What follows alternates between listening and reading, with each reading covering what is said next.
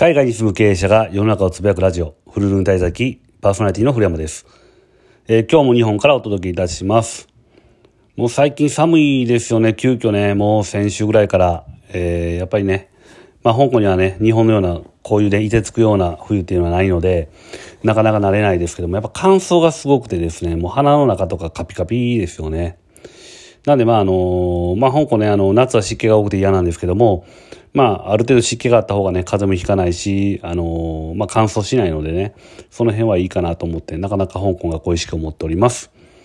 で、えー、先日ですね、えー、前職の同僚のお店をはしごしました。まあ、2軒なんですけども、まあ、一つはですね、新しく兵庫県の今津駅ですね、の、駅今今津1階にオープンした、韓国料理屋甘味楽という、という、まあ、あの、韓国料理の業態なんですけども、まあそこに行きました。で、この韓国料理屋っていうのは、えー、僕が20年以上ね、お付き合いのある人の店で、まあずっと前からね、あの、出会った頃から韓国料理屋をね、将来やりたいって言っていて、まあその夢を叶えたお店でした。で、なのでまあね、あの、楽しそうに仕事をしているのを見て、えー、よかったなと思います。で、売り上げもね、あの、結構よくいいらしくて、あの、まあ、ね、あの、うまくいって本当に良かったなと思ってます。で、もう一件なんですけども、もう一件がですね、えー、と、JR 立花南口の高架下にあるツタヤっていう焼き鳥に行きました。で、まあそちらね、あのー、今も昔も七三ボーイの畑中くんっていうのがね、オーナーで頑張ってる店です。で、彼は僕がですね、あの、まあ、前職にいるときに、まあ、中途社員っていう形でですね、僕が課長か部長、あ、僕が部長かな。で、中途社員っていう形で入ってきて受け入れた人なん、えこうなんですけども、まあ、あの、まあ今ね、今オーナーでやってるんですけども、本当にね、あの、見た目ね、年取らずにもう出会った時とほとんど変わってないですよね。もう本当出会った時と同じ七三で頑張ってました。で、まあ、非常にですね、焼き鳥なんですけども、あの、味も非常に美味しかったですね。で、雰囲気とかね、店の雰囲気もあの、サイズ感もですね、良い感じで、またぜひね、行きたいです、行きたいなっていうような、えー、お店でした。で、ちなみにですね、あの、なんでツタヤやねんっていうね、あの、お店名ツタヤなんですけども、なんでツタヤやねんっていうのをね、聞くの忘れたので、また、あの、ね、あの、ラジオ聞いたら連絡くれたら嬉しいです。まあ、あの、二つとも、えー、JR 今津駅、えー、JR じゃないですね、えー、阪神今津駅、JR 立花駅のお立ち寄りの方は、えー、ぜひぜひ、あの、お店の方にお立ち寄りください。あの、古山の紹介ですって言ったら、なんか、えー、サービスがあるかもしれません。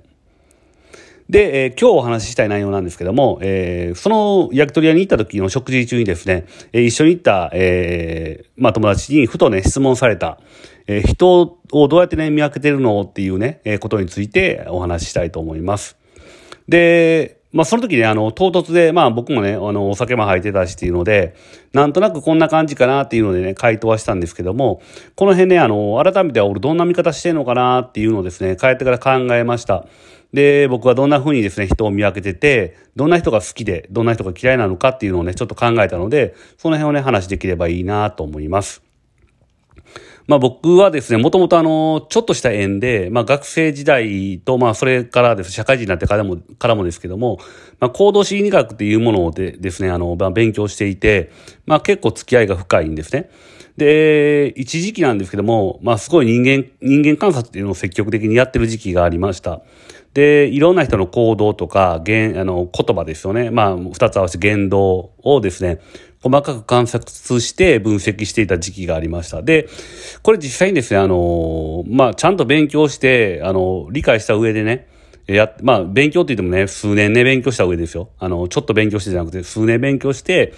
えー、使うとですね、特にあの、まあ、前職が居酒屋からだったので、特にね、あの、数十人のアルバイトを管理していた時っていうのは、これフル活用していて、で、それはね、非常にあの、うまくいったと思います。えー、この子はどんな子なんか、えー、どういう言葉に反応するのかってね、いい意味で反応するのか、悪い意味で反応するのかとかね。そういう心に響く、まあ、言葉というかですね、その子、その子によって響く言葉も違うので、そういうのをですね、見る上で、えー、非常に良かったなと思います。なので、あの、まあ、従業員ね、あの、たくさんいる時っていうのは、僕は、あの、管理に関しては、まあ得意だった方だったと思うし、人もね、あの、ほとんど辞めることもなく人欠もなくね、運営できたのはまあそのことがあったからなかなと思います。ただですね、これね、あの、まあ、あの、最近も人間観察好きで、まあ、必要な時にはや、は、必要な時にはやってるんですけど、これ結構ね、疲れるんですよね。で、あとはあんまりやりすぎるとね、あの、その場を楽しめなかったりするので、最近ではですね、外部の人とかに対してだけですかね、まあ、あの、初対面の人とか、で、あまり親しくない人っていうのを、がどんな人なんかっていうのを見分ける時ぐらいにしか使わないようにしてます。で、身内でやるとね、あの、非常にまあ僕自身も疲れるし、まあじ、あの、実際こう打ち解けたような感じのね、環境築けないのであんまりやってないです。で、まあ特にまあ、あと、あれですね、あの、初対面の人には使いますけど、数分でね、えー、この人どうでもええわってなったら、あの、即、まあ、それに関しては見ないようにしてます。で、興味ある人だったらちょこちょこ質問しながらね、その問いかけに対しての答え方とか反応っていうのはやっぱみんな違うので、そういうのを深く観察して、この人はこんな傾向のある人なんだなっていうのを見ながらね、話を進めるようにはしてます。で、そんな僕なんですけども、人間観察しながらどんな見方をしているかっていうとですね、まず前提としてね、ちゃんと挨拶ができるかとか、変な格好していないかとかなんですけども、その他で言うと、えー、最近ですね、まあ経営者になってからですけども、まあお金を持っているのか、で、これどういう意味かというと、これはある程度自由になるお金があるのかってことですね。まあ、困窮してないかってことですね。借金しまくってとかたりとかね。どんな仕事をしているのか、えー、あと経営者なのか雇われなのか、で、経営者だったらどんな事業をしているのか、雇われであれば、どんな役職でどんな仕事をしているのかっていうのをね、あの、ちょっと注意してみるようにしてます。まあ、それをね、知った上で、その置かれている状況に対してどんな人なのかっていうのをよく見る、見ていると思います。例えば、えー、借金しまくっているのに挨拶ができないとか、偉そうとか言った人っていうのは、まあ当然論外なんですけども、まあそういう人たちはね、あの、俺に近寄ってくんなっていうふうに思ってます。ただね、あの、誤解してほしくないのは、別にお金がなくてもいいんですね。ただ、それだったら他の人たち以上にですね、挨拶とか、まあ、気遣いとかね、頑張れよって思います。だからですね、お金もないし、社会的に評価されへんねんっていうふうにも思ってるので、それに気づけよ、アホっていうふうにね、そういう人たちに対しては思ってるので、まあ、その人たちはまあ、どうでもいいとして、逆にですね、あの、そういう人たちとは逆にね、大きな会社の偉いさんでもですね、腰の低い方とかいますよね、たまにね。まあ、そういう人本当に尊敬します。まあ、今の自分の成功がですね、え、会社の、え、会社のおかげであったり、家族のおかげであったり、あと周りの仲間のおかげで、おかげって思って生きているからそういうふうにできるんだと思うので、そういう人たちっていうのは本当にね、あの、心の底から尊敬できる方だなと思います。要は僕が言いたいのはですね、その自分というかですね、現実の自分の立場に対して、どれ、同じくらいの人か、それ以上の人、同じくらいの人か、それ以上の人に僕は好感を持ちますし、逆の人ですね、さっきのような人。えー、偉そうだけどお金ないとかね、えー、そういう人たちに対しては、えー、逆にイラつきます。まあ言ったらね、わかりやすく言うと、あの、ドラクエでですね、えドラゴンクエストっていうね、あのー、ゲームあると思うんですけど、ドラクエで例えばですね、革の鎧と盾持ってて、あと武器は竹槍と。そういう人が勇者で、めっちゃ偉そうだったら速攻殺すしますよね。で、当然ですけど仲間なるって言われたら、お前、お前の仲間なるぐらいやったら、どっか行くわって言ってね。っていう形になりますよね。